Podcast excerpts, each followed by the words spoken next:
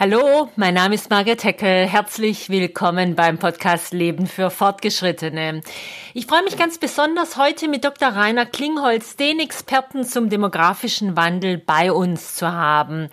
Der studierte Chemiker und Molekularbiologe leitet das Berlin-Institut für Bevölkerung und Entwicklung.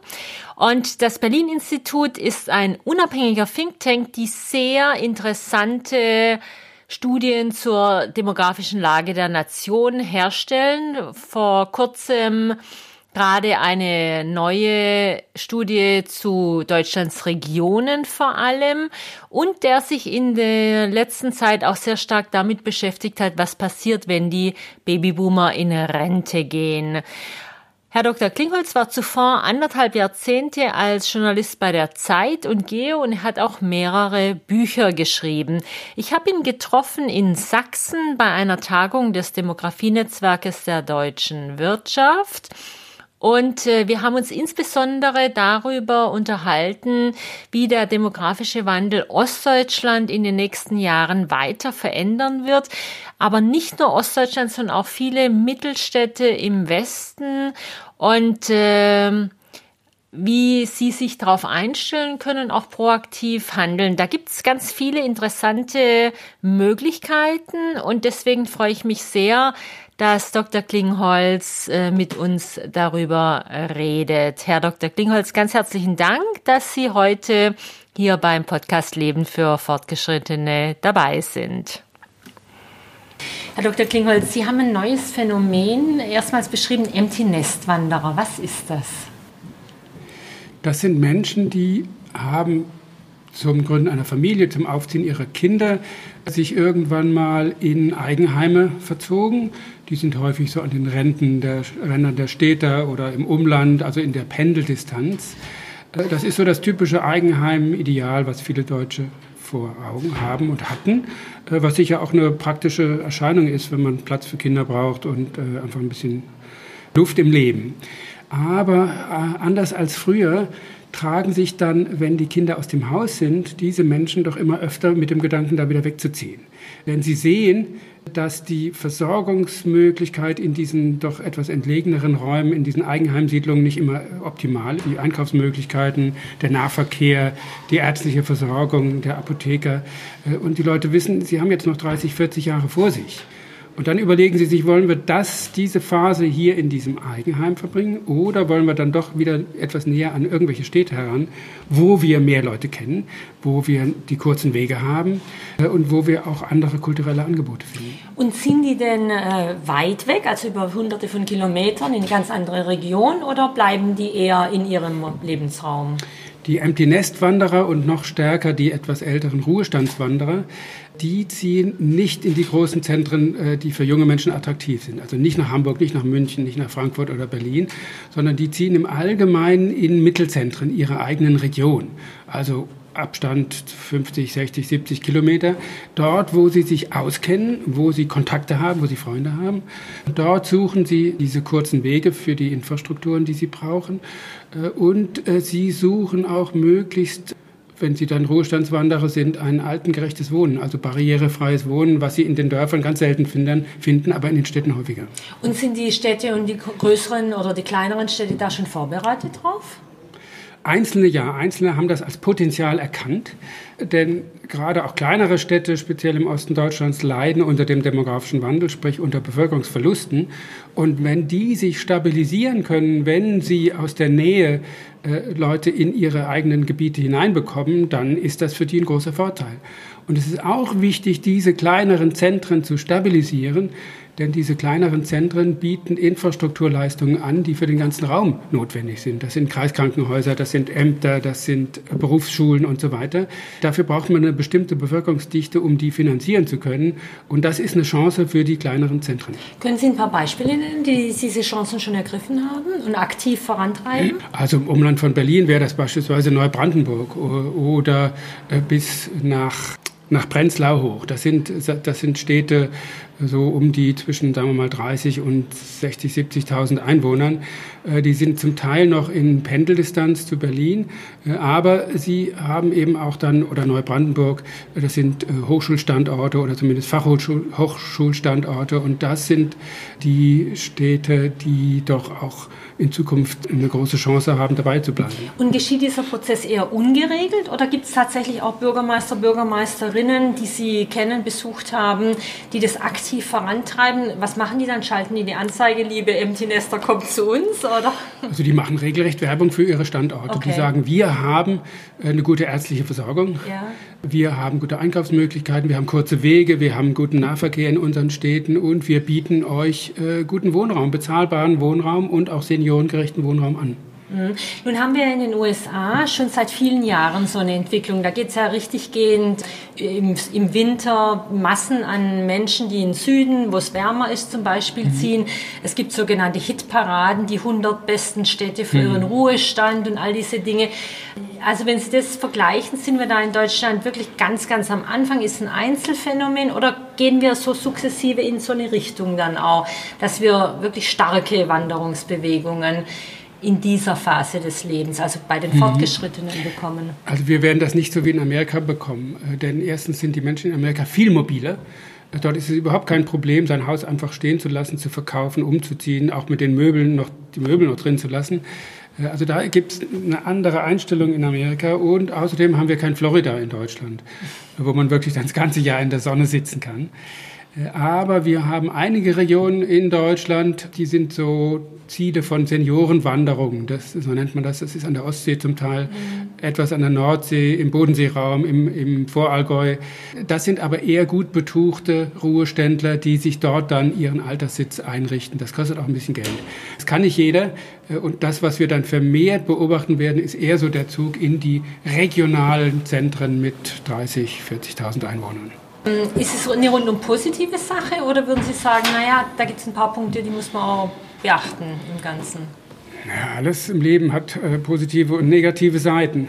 Äh, das ist schön für die Zentren, die sich auf diese Art und Weise stabilisieren können, aber gerade der strukturschwache, periphere ländliche Raum, der verliert auf diese Art und Weise weiter an Bevölkerung. Die dort noch Lebenden, die nicht umziehen oder nicht umziehen können, die haben es dann umso schwerer. Denn weniger Menschen heißt immer auch weniger Versorgungseinrichtungen. Der Bus fährt irgendwann gar nicht mehr, die Einkaufsmöglichkeiten gibt es gar nicht mehr. Und ältere Menschen werden irgendwann in dem Sinne immobil, dass sie nicht mehr Auto fahren die sind dann doch in einer schwierigen Lage und diesen älteren Menschen sollte man Angebote machen. Wenn sie auch gerne umziehen würden in das nächste Zentrum, dass man sie dabei unterstützt. Äh, die sollen nicht deportiert werden, sondern äh, wenn sie den Wunsch haben, aber das nicht so richtig finanzieren oder organisieren können, dann wäre eine Unterstützung sinnvoll. Aber das würde auch bedeuten, dass sich die Politik oder die Verantwortlichen dazu durchringen, zu sagen, man gibt Dörfer auf. So hart muss man es dann, glaube ich, auch sagen, oder? Naja, wie viel mathematisches Verständnis braucht man bei einer nicht mehr wachsenden Bevölkerung in Deutschland? Bei gleichzeitig wachsenden urbanen Zentren müssen Menschen irgendwo anders herkommen. Das heißt, irgendwo ziehen welche weg oder verschwinden Ortsteile oder Ortschaften. Das wird sich in Deutschland langfristig nicht vermeiden lassen und diesen Realismus braucht man auch in der Politik. Auf der anderen Seite gibt es ja die Wanderer in jungen Jahren, die, die also für den Beruf oder Berufsausbildung oder die, das Studium wegziehen oder die und, und auch die Familienwanderer. Was können Kommunen und Städte tun, um für diese Gruppe besonders attraktiv zu sein?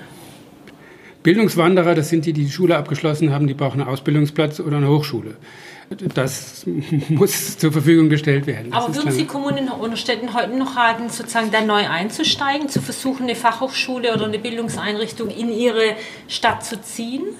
Das Fachhochschulen können Sinn machen. Fachhochschulen in Regionen, die einen Bedarf an Arbeitskräften haben, für die, für die dort regional existierenden Unternehmen, die sollten möglichst angepasst an deren Bedürfnisse Fachhochschulen einrichten. Denn damit kann man die jungen Menschen in der Region halten, das wollen die häufig.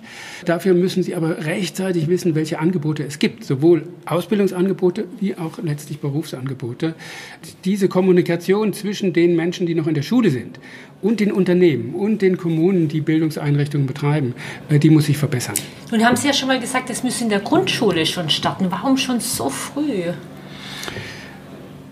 Wir haben ländliche Regionen in Deutschland, die haben einen sehr guten Mittelstand. Der Mittelstand in Deutschland ist ja eher in ländlichen Regionen zu Hause. Dieser Mittelstand klagt aber darüber, dass die jungen Menschen immer erstmal weg in die große Stadt zum Studieren oder zur Ausbildung gehen. Das liegt unter anderem daran, dass sie zu wenig wissen, was es eigentlich an Berufsmöglichkeiten in der Region gibt. Und da öffnen sich einzelne Unternehmen und die haben dann Exkursionen schon von Grundschülern, um die auf das, was möglich ist, möglichst anzusprechen. Und das kann ja sehr attraktiv sein, wenn man einen Betrieb hat, wo irgendwelche Roboter äh, Dinge zusammenbauen, wo Maschinenteile gefertigt werden und so weiter. Das hat ja was Faszinierendes. Und die jungen Menschen sind komplett isoliert von der Arbeitswelt, weil sie in die Schule gehen und damit wenig direkt zu tun haben. Das war früher ganz anders, weil sie den, den Mutter, die Mutter oder den Vater, der dann vielleicht Schmied war, gesehen haben, was der gemacht hat.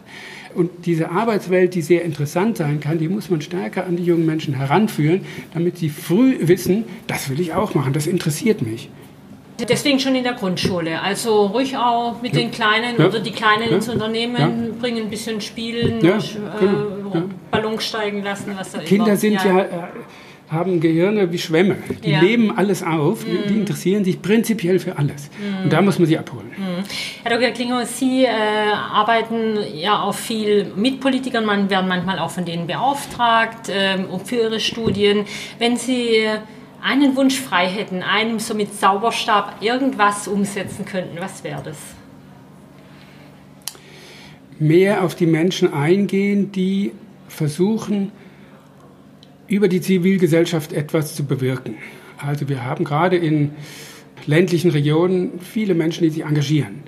Die arbeiten in Vereinen, die organisieren die Kinderbetreuung, die Altenbetreuung, die machen alles Mögliche, können sogar Unternehmen irgendwann mal gründen.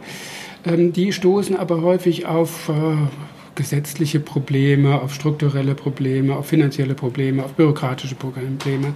Und die sollte man in ihrem Eifer unterstützen. Die haben viele gute Ideen und da brauchen sie die Hilfe von den Kommunen, dass die ihnen bürokratische Aufgaben abgehen, dass sie ihnen lästige Gesetze aus dem Weg räumen, damit sich die Zivilgesellschaft die extrem wichtig ist für das Land und in den Regionen, wo sie stark ist, auch sehr viel bewirkt, damit die sich optimal entfalten kann. Denn die Zivilgesellschaft ist gerade für, für ländliche Regionen überlebensentscheidend. Es werden langfristig die Regionen äh, weiter existieren, wo aktive Menschen sind. Die Menschen sind das wichtigste Kapital dieser Region. Mhm. Wir bräuchten also überall so eine Art Superkümmerer, die äh, auch wirklich in der Lage sind, Sachen zu bewegen, zu, also praktisch als Ansprechpartner und dann auch als äh, Steine wegräumer, die ja. im Weg liegen. Also die Macher müssen die Bürgerinnen und Bürger selber sein. Ja. Aber die Ermöglicher, die sitzen Ermöglicher. in den Kommunen, die sitzen im Landratsamt, äh, die wissen, wo man auch Fördermittel kriegen kann. Und die äh, wissen zum Beispiel, wenn man einen Bürgerbus organisieren will, weil der öffentliche Nahverkehr nicht mehr fährt, wie das funktioniert, weil es in anderen Regionen Deutschlands schon erprobt wurde. Und das mhm. muss man dann nicht neu erfinden, dieses Rad, sondern da müssen dann erfahrene Leute aus anderen Regionen mit den Interessierten aus der eigenen Region zusammenkommen und die dieses Wissen dann vermitteln können. Mhm. Und dann geht das ganz schnell. Mhm. Nun kann es einem ja manchmal so ein bisschen schwindlig werden bei diesen Bevölkerungsprognosen. Der Untertitel von meinem Podcast Leben für Fortgeschrittene heißt Ihre wöchentliche Dosis Zuversicht. Wenn ich Sie jetzt nach Ihrer sozusagen Zuversicht fragen würde oder Ihrer Empfehlung, was würden Sie den Hörern und Hörerinnen mitgeben? Der demografische Wandel, der häufig negativ konnotiert wird, ist etwas durchweg Positives. Denn weil es den Menschen auf der Welt, in den meisten Ländern jedenfalls, immer besser geht, weil die Lebensbedingungen sich deutlich erhöht haben, sichtbar an einer steigenden Lebenserwartung, sind in der Folge überall die Kinderzahlen gesunken. Das ist eine Folge eines besseren Lebens. Dort, wo heute viele Kinder auf die Welt kommen, geht es den Menschen sehr, sehr schlecht im Schnitt. Also sollten wir froh sein über die Verbesserung des Lebens und wir sollten auch froh sein, wenn das Weltbevölkerungswachstum irgendwann mal zu einem Ende kommt, denn wir leben auf einem begrenzten Planeten, der ökologisch schon heute genug Probleme hat. Wenn das Bevölkerungswachstum zu Ende geht, weil es uns immer besser geht, ist das die ideale Lösung. Also sollten wir das als Geschenk wahrnehmen und die damit verbundenen Veränderungen in unserem Leben möglichst konstruktiv lösen. Hm? Vielen herzlichen Dank, Herr Dr. Klingholz. Das war mein Interview mit Dr. Rainer Klingholz vom Berlin Institut. Und äh, wer jetzt äh, Interesse hat, das alles nochmal nachzulesen, sollte einfach auf die Webseite gehen, berlin-institut.org. Ich wiederhole es nochmal berlin-institut.org. Dort lässt sich runterladen der, die ganz neu im Frühjahr 2019 erschienene Studie Die demografische Lage der Nation, wie zukunftsfähig Deutschlands Regionen sind, mit einer sehr detaillierten Karte auch äh, über jede einzelne Region in Deutschland und eben auch die Studie, die Babyboomer gehen in Rente und was das für Kommunen bedeutet, ebenfalls mit einer ganzen Reihe von guten Hinweisen und auch Best Practice Beispielen, was man als Kommune gut machen kann. Ich sage doch mal die Adresse www.berlin-institut.org und äh, auf dieser Seite sehr viele gute Ressourcen für den demografischen Wandel, vor allem auch in ländlichen Gebieten. Das war's wieder beim Podcast Leben für Fortgeschrittene. Vielen herzlichen Dank, dass Sie dabei waren und zugehört haben. Und äh, ich hoffe, auch dieses Mal ist es uns wieder gelungen, Ihre wöchentliche Dosis Zuversicht zu bieten. Und ich würde mich freuen, wenn Sie nächste Woche Montag wieder dabei sind. Vielen Dank. Auf Wiedersehen, Ihre Margaret Heckel.